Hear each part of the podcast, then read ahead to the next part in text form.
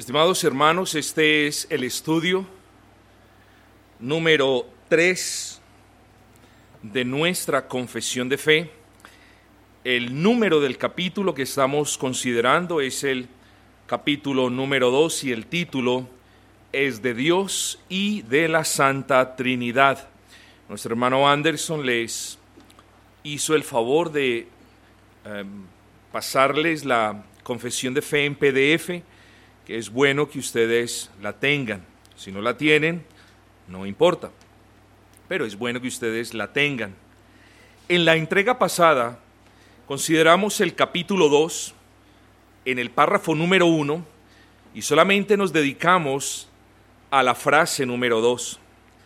En la entrega del día de hoy, obviamente estamos aún en el capítulo número 2, aún en el párrafo número 1, pero hoy vamos a considerar dos frases, dos frases con su respectiva profundidad teológica, y quiero que de antemano ustedes me hagan un favor muy, muy grande, y es el siguiente. Quiero que ustedes me tengan mucha paciencia. Primero, hombre, ya estamos un poquito cansados, pero segundo, porque vamos a hablar de algo de lo que quizás usted no ha escuchado antes. Y cuando usted escuche lo que vamos a tratar el día de hoy, yo le pido el favor de que usted considere, sopese, pondere estas cuestiones en oración a la luz de la palabra y no exista en usted simplemente un, eso no puede ser así. Yo lo que leo del Señor es esto, no aquello otro. Sopese, considere, mire si lo que le estoy diciendo es una doctrina novedosa o si en realidad simplemente estamos haciendo eco a una doctrina bíblica que históricamente puede ser rastreada desde los padres de la iglesia. Y el título que nosotros tenemos el día de hoy eh, al respecto de esas frases 3 y 4 es sencillo. Vamos a leer las frases 3 y 4 de la confesión de fe. La tercera frase dice sencillamente, hablando de la esencia divina, del ser divino, dice, cuya esencia no puede ser comprendida por nadie sino por él mismo. Y la frase 4 dice, es espíritu purísimo, invisible, sin cuerpo, miembros o pasiones, el único que tiene inmortalidad y que habita en luz inaccesible. De ahí que, considerando estas dos frases, nuestro título es El Dios incomprensible y el Dios infalible. O usted lo puede resumir, el Dios incomprensible e impasible. Y el orden que hemos determinado para estos estudios sencillamente es, vamos a mencionar un par de versículos, vamos a expandir esos versículos que van a servir como fundamentos para la explicación. Vamos a exponer el texto de la confesión de fe a la luz, claro está, de la palabra del Señor y trataremos de dar una aplicación relevante para nosotros. Quiero poner delante de ustedes un versículo que está en el libro de Job, Job capítulo 11, versículo 7. Y este versículo lo cito relacionado con la primera parte de nuestro título, la incomprensibilidad de Dios. Así que inspirado por el Espíritu Santo, este texto dice así, ¿descubrirás tú los secretos de Dios?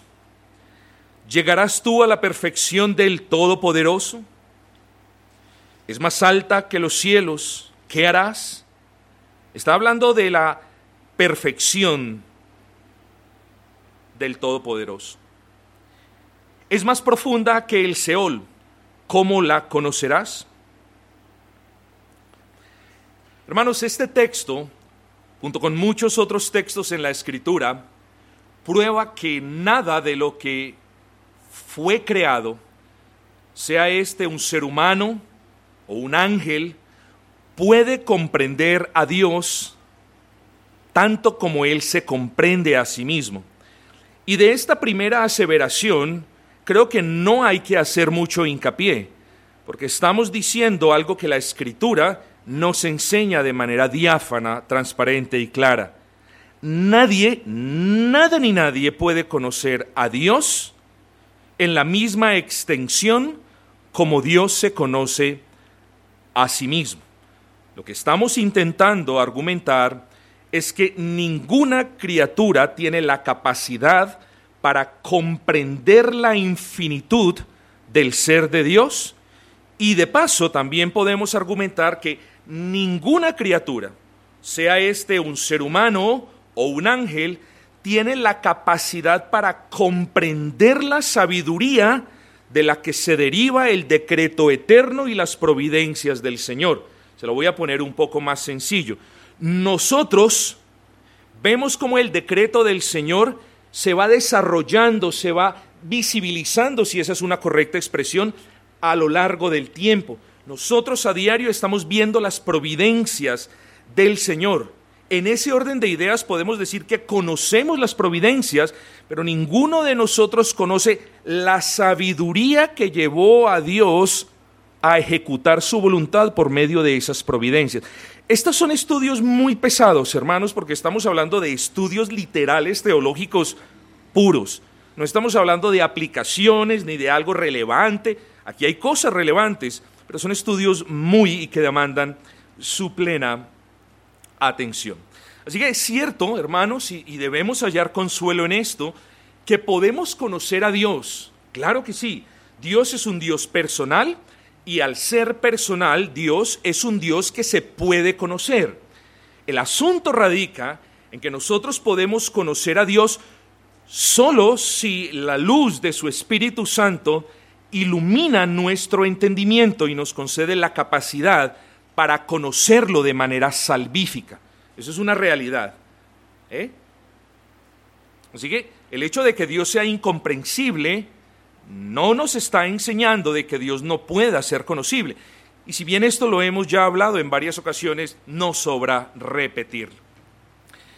Pero no solo nuestro conocimiento de Dios es finito y limitado, mis hermanos.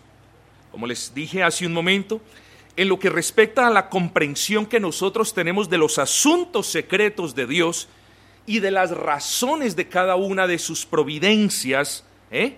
este pasaje también nos enseña que no podemos comprender esas cosas. ¿Por qué? Porque la sabiduría de Dios, como lo dije hace un segundo, de quien el decreto de Dios se deriva, tanto como las providencias del Señor, esa sabiduría de Dios está mucho más allá de nuestra capacidad de comprensión, hermanos.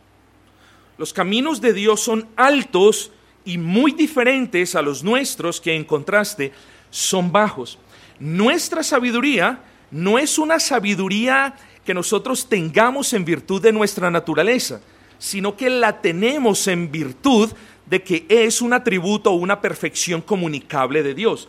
Si es que entre nosotros hay personas sabias, y espero que todos lo seamos, es porque Dios es sabio, pero nuestra sabiduría es infinitamente inferior, limitada, acotada en comparación con la infinitud de la sabiduría del Señor. Este texto de Job, de hecho, nos está diciendo esto, que esa sabiduría de Dios es más alta que los cielos, y que a la vez, en un sentido muy metafórico, en un sentido muy, muy antitético, dice, es más profunda que el Seol. Así que el Espíritu Santo, al, al inspirar al autor, lo que está diciendo es, oigan esto en, términos de la pregunta retórica que nos hace, ¿cómo la conoceráis? Eso nos quiere decir, no la podemos conocer, hermanos. En ese orden de ideas, repito, Dios es incomprensible, no podemos comprenderlo en toda la magnitud de su ser. Ahora bien, este primer versículo, y pude haber citado muchos más, este primer versículo nos habla de la incomprensibilidad de Dios. Los dos versículos que voy a citar a continuación, y aquí es donde espero que el café surta efecto, van a ser relacionados con la impasibilidad de Dios, que es un término que si bien algunos de ustedes han escuchado, estoy seguro que algunos de ustedes o no lo han escuchado o no lo han comprendido bien quizás. Malaquías 3:6 nos dice, porque yo Jehová no cambio. Yo quiero que usted comience a notar que cuando hablamos de impasibilidad, por necesidad, estamos hablando de inmutabilidad. ¿eh? Si yo lo puedo expresar de esta manera, y espero que eso se le quede grabado en el corazón, es que cuando hablamos de la impasibilidad de Dios, estamos hablando de, de nuevo, si puedo hablar en este término, de un subconjunto de la inmutabilidad de Dios. Es decir, en razón de que Dios es inmutable o en virtud de que Él es inmutable, podemos hablar de la impasibilidad de Dios que aún no se las estoy describiendo. Solamente les estoy diciendo, miremos, pensemos ya cuando escuchemos la palabra eh, impasibilidad, pensemos en inmutabilidad.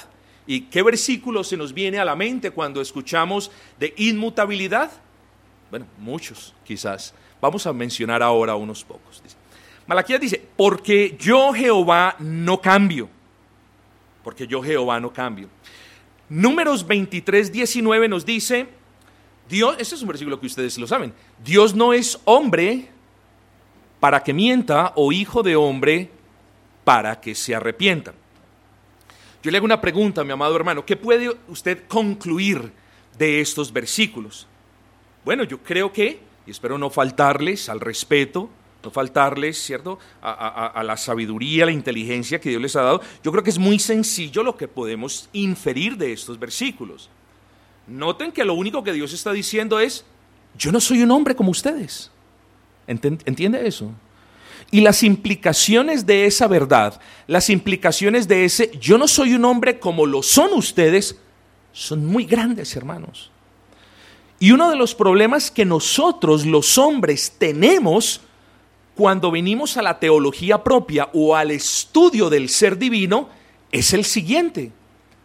Como nosotros no podemos comprender muchos asuntos, ¿saben qué es lo que hacemos? Rebajamos a Dios a un nivel humano para que entonces nos sintamos tranquilos de que ahora sí lo podemos comprender. Comenzamos a humanificar, si esa palabra existe, no sé los maestros, eh, mejor dejémosla ahí. Comenzamos a, a humanizar a Dios para que no tengamos frustraciones cuando hablamos de doctrinas muy profundas. Pero mis amados hermanos, es que ¿quién nos dijo que nosotros estamos en la obligación de comprender las cosas secretas de Dios? Las cosas secretas de Dios, Dios no nos ha llamado a que las comprendamos, mis amados hermanos. Ni siquiera Dios nos ha llamado a que las inquiramos. Ni siquiera Él las ha revelado.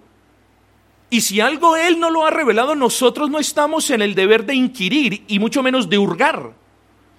Así que tengamos mucho cuidado, hermanos, porque no podemos humanizar la deidad. Es muy importante que tengamos esto.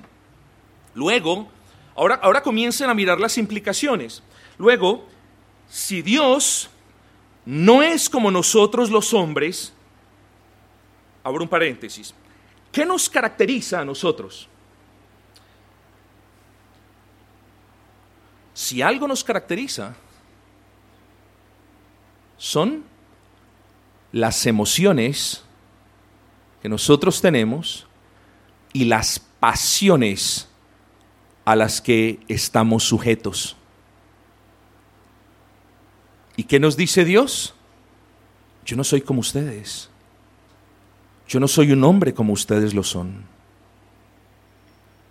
Lo que podemos inferir entonces, hermanos, es que nuestro buen Dios, y aquí es donde ustedes deben invocar lo que les acabé de recordar, es que nuestro Dios inmutable, en virtud de que como no es como nosotros los hombres, Él no está sujeto ni a los deseos ni a las pasiones que son inherentes, propias de nosotros los hombres. ¿Entendió eso? Es muy importante. Es muy importante que usted entienda esto. Dios se revela a nosotros, sí, en un lenguaje humano, de una manera condescendiente, amorosa, para que nosotros podamos comprender ese lenguaje humano y podamos relacionarnos con Él para su gloria. Pero aquí hay algo, hermanos. Como Dios no es como nosotros, Él no está sujeto a las pasiones, ni en Él existen las emociones tal y como existen en nosotros. Se lo pongo de una manera más digerible. Si es que, y no quiero que pensemos porque quiero que esto lo aprendamos bien, si es que podemos hablar de emociones de Dios, metas esto en la cabeza, no son las emociones que usted y yo experimentamos. Ojo con eso. Porque Dios no es como usted, ni es como yo. Es cierto, hermanos, usted puede estar pensando, es cierto que fuimos creados a su imagen y semejanza, pero esto no significa que si en nosotros, o sea, usted no puede decir, ah, bueno, nosotros fuimos creados a imagen y semejanza de Dios, usted no puede llegar a la conclusión siguiente, ah, bueno, como en mí hay pasiones y emociones, ah, ya entiendo, por haber sido creado a imagen y semejanza de Dios, entonces en Dios también tienen que existir las pasiones y las emociones. Comprenda eso. ¿eh?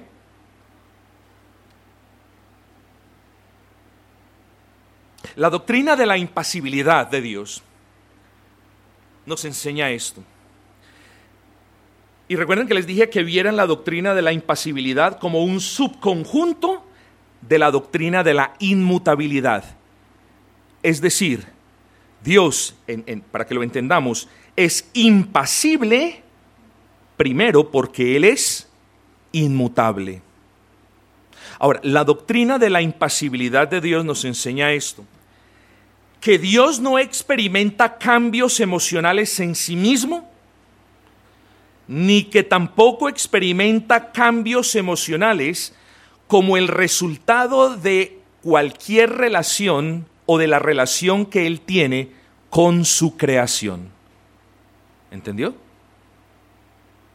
Note que estamos definiendo impasibilidad en términos de una constancia, de una inmutabilidad en el ser divino.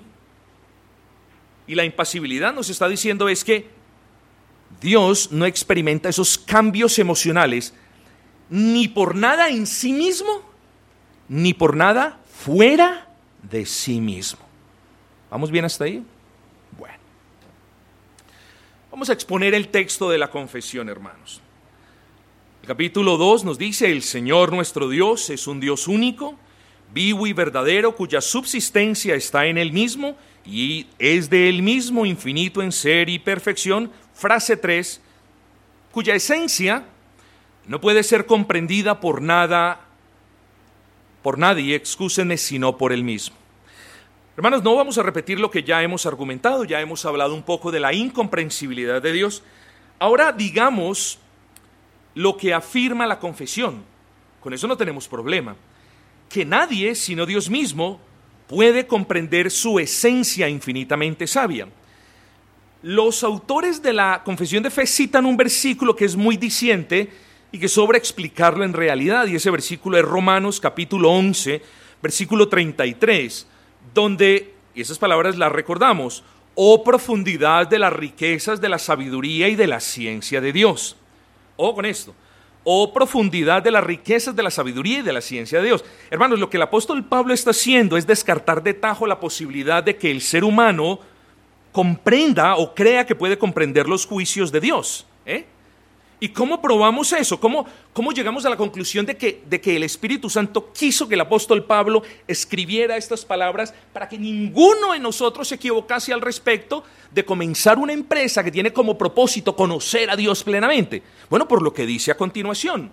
¿eh? Si alguno de nosotros, de cualquier manera, cree que esa profundidad de las riquezas de la sabiduría de Dios puede ser escrutada o examinada, con lo que sigue ya se termina la empresa. Dice, cuán insondables son tus juicios e inescrutables sus caminos.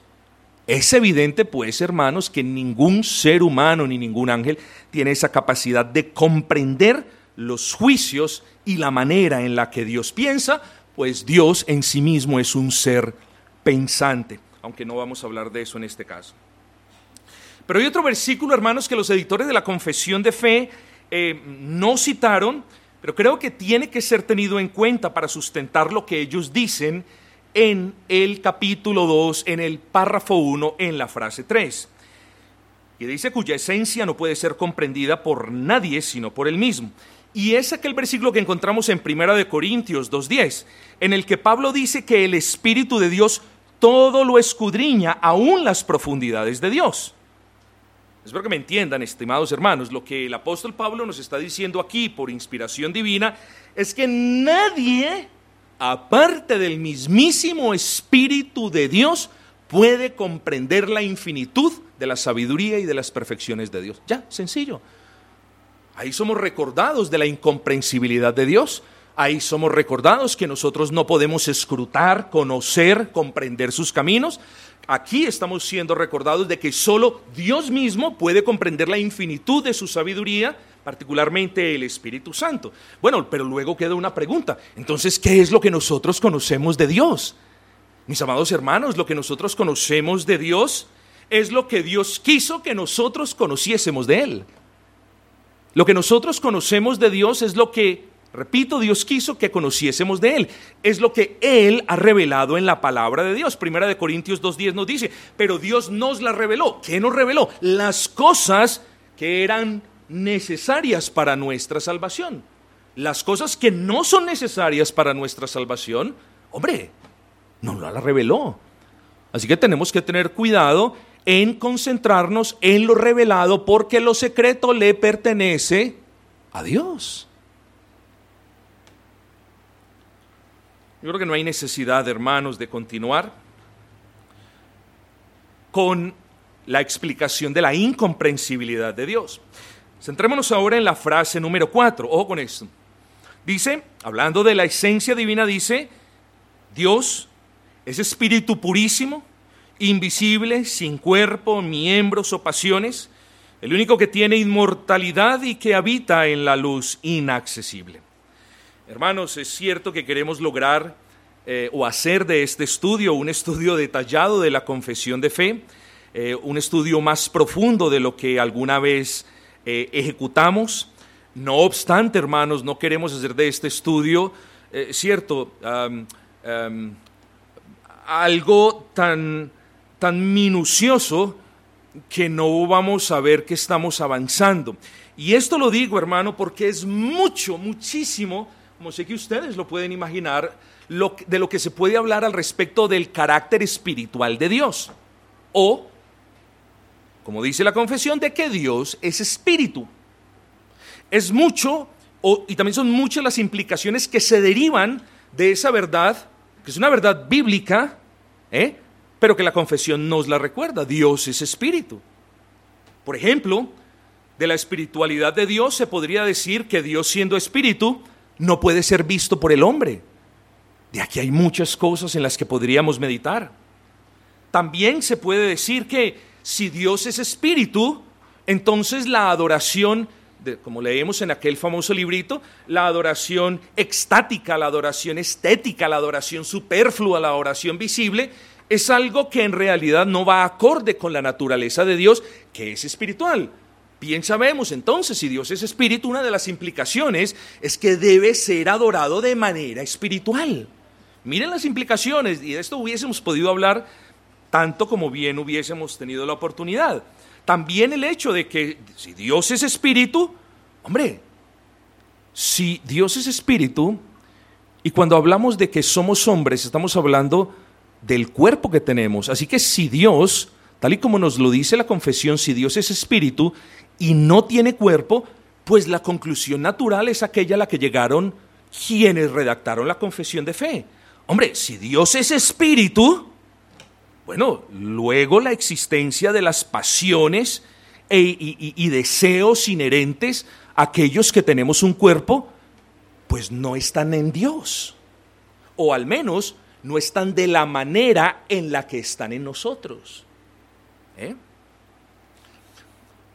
Pasemos entonces, habiendo dejado en claro que no hemos tocado esa parte de la espiritualidad de Dios, no estamos haciendo referencia y no vamos a estudiar el hecho de que Dios no tenga cuerpo, de que Dios no tenga miembros y quisiera yo que próximamente hablásemos de la doctrina de la simplicidad de Dios. Pero ahora no tenemos tiempo, así que nos vamos a enfocar en la impasibilidad de Dios. Y a esa doctrina de la impasibilidad, los que redactaron la confesión de fe la ponen en Dios no está sujeto, Él no tiene pasiones. Pero ojo que esta verdad, hermanos, no solamente la consignaron aquí quienes redactaron la confesión bautista de fe de 1689. Aquí estamos hablando que quienes redactaron la primera confesión de fe confesaron esto. Y que John Owen en la declaración de Savoy confesó esto. Y que los hermanos de Westminster confesaron esto. Y que los padres de la iglesia confesaron esto. ¿Qué confesaron? que Dios no está sujeto a pasiones ni a deseos como nosotros lo estamos.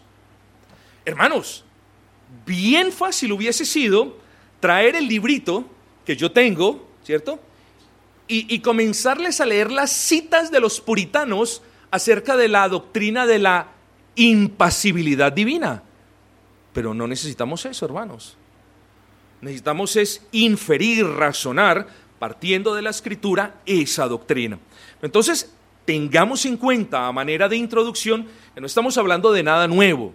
Puede que sea de alguna manera nuevo para usted, pero no es nada nuevo en lo que respecta a la ortodoxia confesional. No es nada nuevo en lo que respecta a la ortodoxia cristiana, la doctrina de la impasibilidad.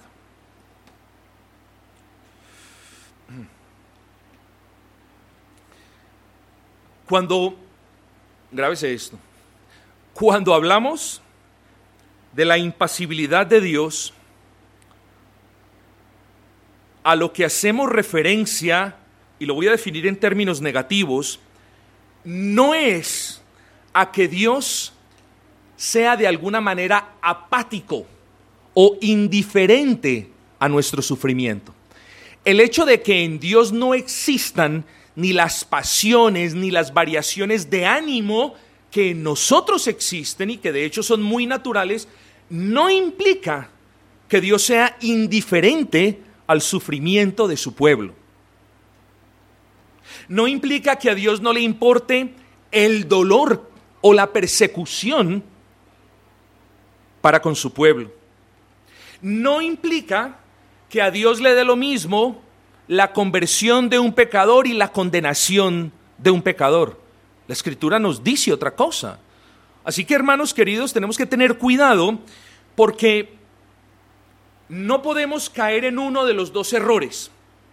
No podemos caer, y esto ya lo repito a manera de resumen, no podemos caer en el error de humanizar a un Dios que es perfecto e inmutable, pero no podemos irnos al otro extremo de poner a Dios tan alejado que no se relaciona con la creación, que no se relaciona con ninguno de nosotros, lo cual es una herejía. Lo uno, tanto como lo otro. Entonces, hermanos, a lo que hace referencia la impasibilidad de Dios es a la inmutabilidad de Dios con respecto a todo lo que sucede en el ámbito de la creación producto de su decreto eterno. Es decir, nada hace, nada hace que en Dios se susciten, se produzcan cambios de comportamiento o cambios de ánimo o cambios de humor. Nosotros cambiamos de humor. Las circunstancias hacen que nuestro humor varíe. Si todo está bien, estamos bien. Si sufrimos un ataque o una injusticia, no vamos a estar de la misma manera. A Dios nada le afecta, y eso lo vimos en la primera clase, recuerda nada afecta la existencia de Dios, nada afecta el ser divino, ni de manera interna, es decir, nada en Él lo afecta, ni nada externo a Él lo puede afectar. A nosotros sí nos afectan las cosas, somos seres humanos, pero Dios no es como nosotros. Y de nuevo, tengamos cuidado porque no estamos diciendo que Dios simplemente no se relaciona con nosotros, que nosotros estamos allá y Dios está aquí de lejos. No estamos diciendo eso. Hemos dicho que Dios es un Dios personal, que es un Dios conocible y que nosotros, por la, por la luz iluminadora, perdona la redundancia, del Espíritu Santo, lo podemos llegar a conocer y podemos estar en una relación salvífica con Él. Así que si bien es cierto que Dios no se complace, hermanos, en la condenación del impío y que sí se goza en la salvación del justo, ninguna de estas cosas, hermanos, se debe entender como un cambio en Dios. Yo quiero que alguien me diga por qué. Bueno, como estamos grabando, les voy a ahorrar la respuesta. Porque si decimos, estimados hermanos, que hay un cambio en Dios, que Dios ahora está de un genio y más rato con el pecado está de otro, o que si Dios con una buena obra de sus hijos está feliz y más rato cuando el hijo no la haga está rabioso, si hablamos en esos términos y de esa manera de Dios, ojo con esto, ya dejamos de tener un Dios inmutable. En el momento en el que nosotros pensemos en Dios como esa persona, como ese ser, ¿cierto? En el que hay cambios, en el que ahorita está contento y en el que mañana está rabioso, en el que ahora eh, está en paz y en el que mañana está irado con el pecador. Si comenzamos a pensar eh, en Dios como pensamos con los otros hermanos o con las otras personas, en ese momento ya estamos construyéndonos un Dios que no es constante en el tiempo, es decir, que no es inmutable. Y es peligroso las implicaciones de eso, hermanos.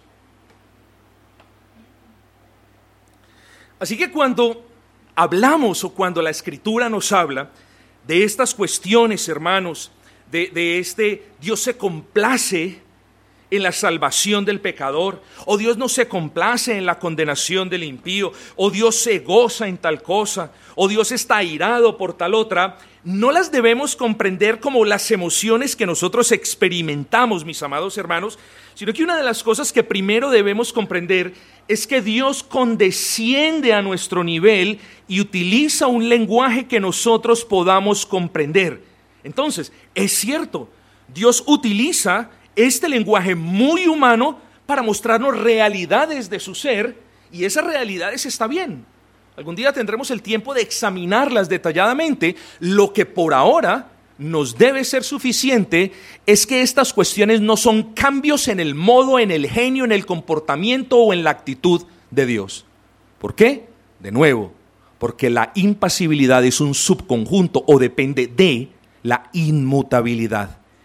En Dios no existen los cambios que existen en nosotros. ¿eh? Dios no es hombre para que mienta o hijo de hombre para que se arrepienta. Ah, todos están pensando ya, pero Dios se arrepintió en algunas veces. Vamos a mirar eso un poquito más adelante.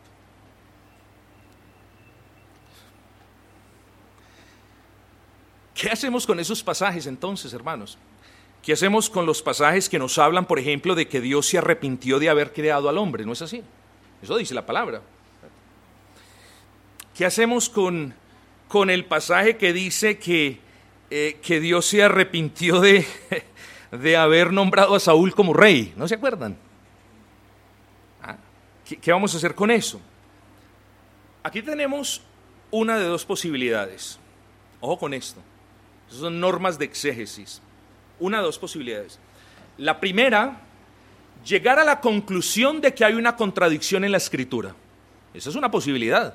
Usted tiene que decidir si la hay o si no la hay. ¿Entendió? Dios no es hombre para que mienta, ni hijo de hombre para que se arrepienta. Pero luego tenemos pasajes que nos dice que Dios se arrepintió de haber creado la raza humana, que Dios se arrepintió de haber puesto a Saúl como rey. Entonces, ¿qué encontramos? ¿Una contradicción? ¿Es eso lo que los creyentes vamos a, a ver? No.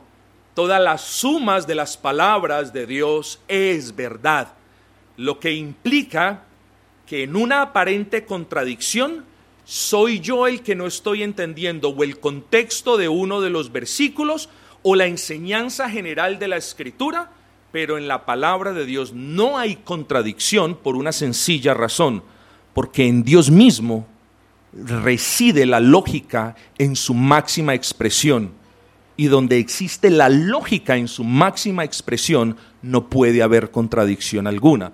Por tanto, en la palabra de Dios no puede haber contradicción. Pero no hemos respondido a la pregunta, ¿qué vamos a hacer con esos pasajes? Una de las cosas que nos van a ayudar muchísimo, hermanos, a sortear estas aparentes dificultades, es que siempre tiene prioridad, mayor prioridad, aquel pasaje que nos hablan de quién es Dios. Ese pasaje tiene mayor prioridad por encima, perdón, de los pasajes que nos hablan qué hace Dios. Entonces, habiendo dicho esto, pensemos en lo siguiente. Debemos mirar el pasaje o los pasajes de Dios se arrepintió de haber creado la raza humana y Dios se arrepintió de haber puesto a Saúl como rey. Eso lo debemos mirar sujetos a lo que dice Dios al respecto de él mismo. ¿Qué dice Dios al respecto de él mismo? Que él no es hombre para que mienta, ni hijo de hombre para que se arrepienta. Así que los tres pasajes que vamos a ver a continuación, o más bien esos tres arrepentimientos de Dios, bueno, el tercero es que Dios se arrepintió del juicio que vendría sobre Nínive. ¿No se acuerdan de eso?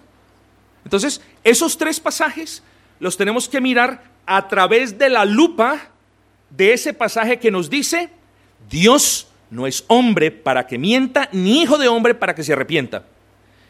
Aquí la dificultad está en hacer eso. Pero eso lo tenemos que hacer, le debemos dar prioridad a los pasajes que nos hablan de quién es Dios por encima de aquellos que con un lenguaje demasiado humano nos dicen qué hace Dios. Hermanos, y esto lo digo por algo muy importante, en el momento en el que admitamos que es posible, cierto que Dios pase de estar enojado a estar gozoso, o, de estar en paz a estar airado, o, en el momento que nosotros incluso eh, eh, admitamos que nuestro pecado o lo que hagamos o lo que dejemos de hacer tiene la capacidad de afectar a Dios, eh, en ese momento, estimados hermanos, estamos atentando contra la inmutabilidad.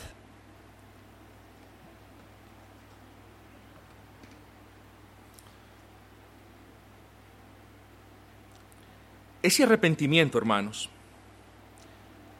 no se debe entender como si Dios hubiese hecho algo malo. Nunca, para que usted lo entienda, nunca, nunca Dios se ha equivocado ni con lo que dice, ni con lo que piensa, ni con lo que hace, ni con sus providencias, ni con su decreto, ni con nada. Por tanto, si hay una cosa que debemos descartar del todo es la posibilidad de que Dios haya creado algo y haya dicho, ¿me excusan? Ah, la embarré, no, que ya, no, qué error tan grande el que cometí. Eso tiene que quedar claro. Así que eso nos debe llevar al siguiente punto. Somos nosotros los que debemos mirar qué quiere decir esto de, de me arrepentí de haber creado, me arrepentí de haber puesto a Saúl, me arrepentí de haber ejecutado el juicio de contra Nínive. Todos estos arrepentimientos los debemos mirar, hermanos, no como un cambio que exista en Dios en el sentido de, ah, pero, ah, no, mejor voy a hacer esto. No como ese cambio que existe en Dios, sino como un cambio que Dios obra de acuerdo con su decreto eterno. Hermanos, sé que esto tiene alguna dificultad para ser absorbido, Estoy tratando de ser tan didáctico como yo puedo. Así que esto del arrepentimiento no es algo que, que, surja dentro del ser divino, sino más bien es un cambio que Dios obra hacia afuera con el paso del tiempo. Me arrepentí de haber creado el hombre. Ahora, ahora, es decir, ese me arrepentí es, lo creé, ahora no lo voy a sustentar. Me arrepentí de haber nombrado a Saúl, es decir, lo nombré, Simplemente ahora no voy a sustentar más su reino. Emití un juicio contra Nínive. ¿Qué significa me arrepentí de haber ejecutado el juicio? Simplemente de que ahora no lo voy a ejecutar. Eso no implica un cambio en Dios, un cambio interno. Eso implica un cambio externo de Dios, que es otra cosa muy diferente, hermanos. Así que esto tiene su dificultad en ser comprendido y lo entiendo, pero aquí no hay maneras, digámoslo así, hermanos, de ponerlo de una manera más sencilla. Pero hablemos, hermanos, del amor de Dios y del gozo de Dios o de la ira de Dios o de la misericordia de Dios. No caigamos en el error, hermanos, de entender estas cosas como emociones o como pasiones o como sentimientos en Dios, sino que somos llevados por la palabra a entender estas cosas porque Dios es sus perfecciones y sus perfecciones definen a Dios. El amor de Dios, la misericordia de Dios, la ira de Dios, la compasión de Dios, no son cosas que existan en Dios hoy de una manera y mañana de otra o que dependan de lo que usted haga o deje de hacer. Estas cosas son perfecciones de Dios. Y dijimos de las perfecciones que todas son inmutables, estimados hermanos. Así que cuando hablamos del amor, de la misericordia, de la ira y de estas cuestiones, estas cuestiones, hermanos, en realidad nos están diciendo, nos están diciendo quién es Dios. Ojo que el puritano Thomas Adams dice lo siguiente, que es algo de mucha ayuda para comprender este punto. Estas cosas de Dios que nosotros consideramos, es decir, lo que para nosotros son afectos, como el amor, como la misericordia, como la ira, en realidad no son afectos, son simplemente sus perfecciones. ¿Sí me entendieron? Eso dice el puritano. Lo que está diciendo efectivamente es lo que para nosotros son afectos y emociones, en realidad en Dios tienen el nombre de perfecciones. Se los explico. Cuando hablamos de amor, de misericordia, de ira, de compasión, no estamos hablando de posibles variaciones dentro del carácter inmutable de Dios, sino que en realidad estas cosas nos están mostrando quién es Dios. Así que Dios nos ama. Y Dios te ama a ti.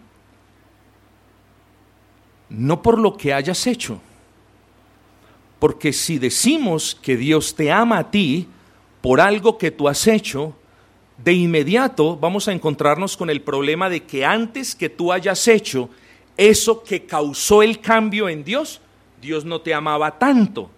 Y ahí podemos ver un cambio de Dios que no es avalado en la palabra de Dios. Sabemos que el apóstol Pablo nos dice de que el amor de Dios es siempre constante de que no hay sombra de variaciones en nuestro gran Señor. Por lo tanto, hermanos, Dios nos ama, pero no por nuestras obras, no porque nada de lo que hayamos dicho o hecho haya causado que en Él se haya despertado un sentimiento de amor. ¿Entendieron eso? Dios nos ama porque eso es Dios. Dios es amor. Ahora sí entiende lo que dice el puritano lo que nosotros consideramos como afectos y sentimientos, en realidad están haciendo referencia a las perfecciones o a los atributos de Dios. Técnicamente Dios no tiene amor. Dios es amor. ¿Y qué de la misericordia que tiene Dios para con nosotros? Hermanos, Dios no tiene misericordia para contigo porque tu estado de miseria lo lleve a él a un cambio y entonces él, cuando ve tu estado de miseria, él entonces se mueve a suplir ese estado o a aliviar ese estado de miseria. Hermanos, no. Dios es infinitamente misericordioso con nosotros porque Él es misericordioso. El amor define a Dios, la misericordia define a Dios, pero no como los cambios que hay en nosotros. Cuando estamos comenzando una relación digna, una relación de compromiso en el Señor, e, el amor no está en su, en su, en su plenitud de un momento a otro. El amor se va construyendo. Entonces, cuando el novio no le incumple a la prometida, ay, ay, hay una afectación. Cuando le lleva el ramo de rosas, ay, hay otra afectación. Dios no es así. Y nosotros, en vez de ponernos triste porque Dios no es como uno de nosotros, debemos estar agradecidos porque las perfecciones en Dios son infinitas e inmutables e invariables. Y si en ello no hallamos consuelo, y si por el contrario en lo que hallamos consuelo es en un Dios al que tenemos que rebajar y humanizar para poderlo comprender, tenemos un grave problema de índole teológico, mis amados hermanos. Hermanos, ¿qué dice el Salmo? Dios está airado contra el pecador. Ah, sí. Pero Dios está airado contra el pecador cuando, cuando el pecador comete este pecado. Y está más airado cuando comete el otro. No. Miren tanto la inmutabilidad como la impasibilidad de Dios. Dios está airado contra el pecador todos los días. No importa qué haga o qué deje de hacer. Pero entienda esto también, que cuando hablamos de la ira de Dios, no hablamos de la ira de Dios como nosotros tenemos ira, hermanos. Usualmente cuando, cuando alguien tiene ira o es una persona irascible, ¡puf! explota. No es así. Explota. No tiene control. ¿Eh? Sucedió algo, le dijeron algo, lo afectaron con algo y explota. Es la reacción. No es así. Nuestro Dios no es así. Nuestro Dios no es como nosotros. Cuando hablamos de la ira de Dios o de la ira en relación al ser divino, no lo hablamos como una variación tal y como nosotros lo experimentamos, sino que lo hablamos en términos de la manifestación del atributo o de la perfección de su justicia. La ira es la manifestación de la justicia de Dios. Y la justicia de Dios es un atributo inmutable, infinito. Por tanto, Dios hoy está airado y mañana también lo está y pasado mañana siempre hay una continuidad al respecto de la ira de Dios que es constante para con el pecador no arrepentido. Dice, está airado contra el pecador todos los días. Y de la misma manera. Y eso nos lleva a ver la inmutabilidad de Dios. Es decir, aún el pecado, hermanos, si bien existe un lenguaje en el que la escritura nos comunica que Dios se aira con el pecado, que a Dios le molesta, le fastidia el pecado, y esas cuestiones, esas imágenes mentales están bien para nosotros, no quiero que usted las cambie porque ahí hay grandes enseñanzas también para nosotros. Pero es la parte teológica la que yo les quiero explicar y debemos resaltar esa inmutabilidad de Dios y la realidad de su impasibilidad. Hermanos, termino con esto. Hermanos, solamente la impasibilidad de Dios o el hecho de que Dios siendo Dios no esté sujeto a esas variaciones de ánimo, temperamento, carácter, pasiones y demás, eso nos garantiza, hermanos, que tenemos un Dios de amor eterno e inalterable. Eso nos da el gozo de creer en un Dios que pese a nuestras torpezas y a nuestro pecado y a nuestra infidelidad, siempre nos ama con amor eterno. En ocasiones, cuando le fallamos a Dios, Siempre creemos, Dios me ha dejado de amar. Claro, fállele a su esposa y nada lo blinda. En el sentido de que su esposa le puede perder amor a usted. Es una realidad. O viceversa, o qué sé yo, cualquier posible combinación. Pero no así con Dios, mis amados hermanos. Él permanece fiel aunque nosotros seamos infieles. Aquí hay verdades teológicas profundas si bien Él nos llama a serle fiel y si bien tenemos la obligación de serle fiel, la fidelidad de Dios para con nosotros, teológica y profundamente hablando, no depende de que nosotros le seamos fieles, hermanos. Si de eso dependiera, Dios hubiese cambiado con nosotros todos los días como nosotros cambiamos con Él. Y esas variaciones no existen en la esencia divina. Hermanos, lejos de que la impasibilidad nos muestre a un Dios apático o indiferente, no nos muestra eso, hermanos. Miren, yo les propongo esto. Si a usted le ha dado mucha brega comprender lo que hemos dicho, piensen esto. Muchos teólogos no han podido tampoco con, con esta doctrina y lo que ellos han dicho es, lo siguiente, bueno, Dios tiene afectos, pero no en la manera como nosotros lo tenemos. Yo no tengo problema si usted piensa de esa manera. Lo que yo considero pertinente es aprovechar que estamos pasando por estas verdades en la confesión de fe para ahondar en esa teología, mis amados hermanos. La impasibilidad es un subconjunto de la inmutabilidad de Dios. Y lejos de que Dios sea, cierto, alguien apático o indiferente, no hermanos, por el contrario, tenemos la certeza de que Dios, escúcheme esto, nunca se le olvide esto, guárdalo en su corazón siempre. Dios, estrictamente hablando, no puede ser más amoroso con usted de lo que Él es ahora mismo. No puede serlo. Porque Él es infinitamente amoroso para con usted. Y eso nos debe consolar, hermanos. Porque nosotros hoy le fallamos y mañana le fallaremos. Pero el amor de Dios para con nosotros, su misericordia para con nosotros, su justicia para con nosotros, sus promesas para con nosotros, nunca van a cambiar.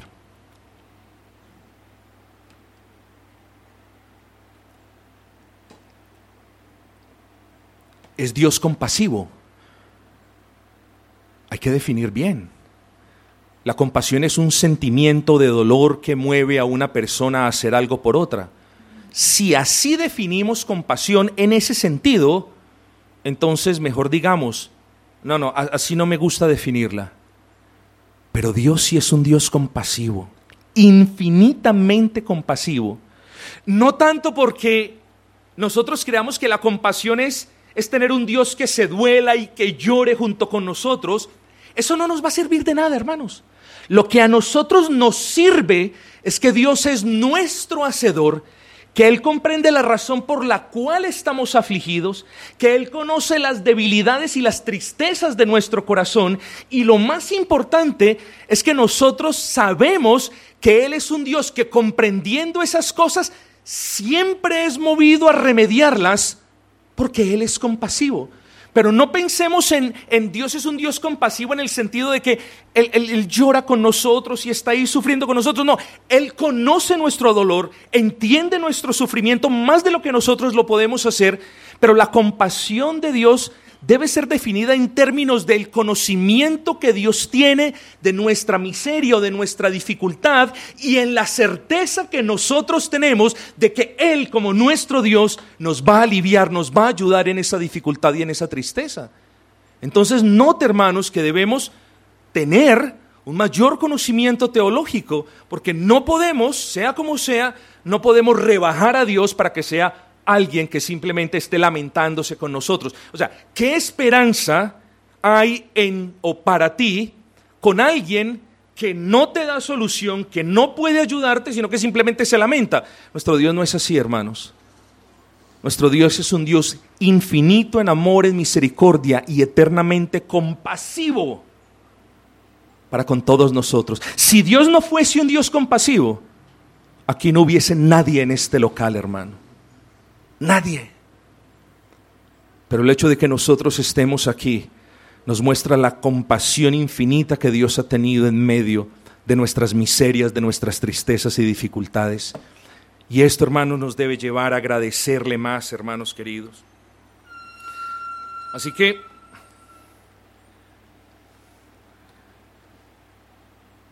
piensen esto para terminar, si Dios está sujeto a cambios emocionales, debido a factores externos como nuestro pecado y nuestra infidelidad.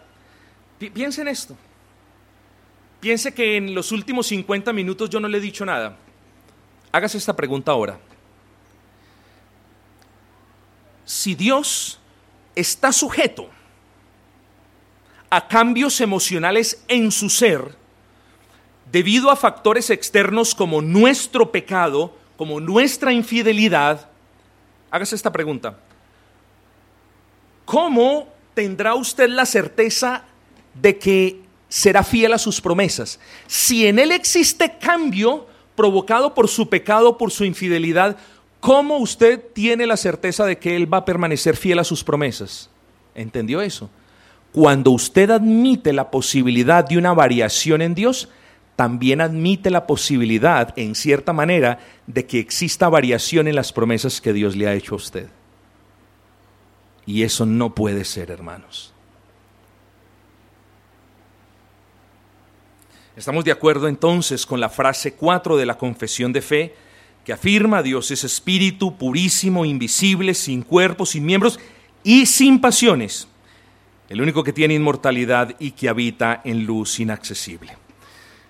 Hermanos, espero que eh, esto sirva para que cada uno de nosotros madure más su cuerpo de teología, su conjunto de doctrinas, sus convicciones personales no necesitamos humanizar a Dios y también tenemos que tener cuidado en no apartarlo fuera del rango de influencia, digámoslo así, pensando que Él es un Dios frío, apático. No, hermanos.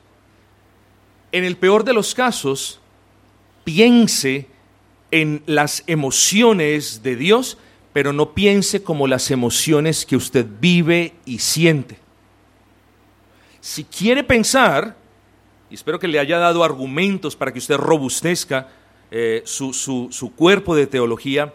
Si quiere pensar en emociones en relación con Dios, yo no le voy a prohibir que lo haga, pero sí le voy a pedir que haga un esfuerzo por no pensar en esas cuestiones como variaciones de genio, de carácter, de sentimientos, de, de, aflicción y de estas cosas, porque queda claro que Dios nos ha dicho que Él no es hombre como nosotros. Espero, hermanos, que esto, en vez de confundirnos o preocuparnos porque ya no tenemos un Dios al que comprendemos porque ya lo vemos como nosotros, más bien nos lleve a dar gracias por ese amor inmutable que no depende de nuestro amor, porque si dependiera de nuestro amor, ya hubiésemos dejado de ser amados por Él. Así que demos gracias al Señor, mis amados hermanos, espero que haya sido de utilidad. Espero que ustedes mediten en estos asuntos y durante la semana, con el mayor de los gustos, quedo atento por si alguno tiene una duda o una inquietud al respecto de ellos.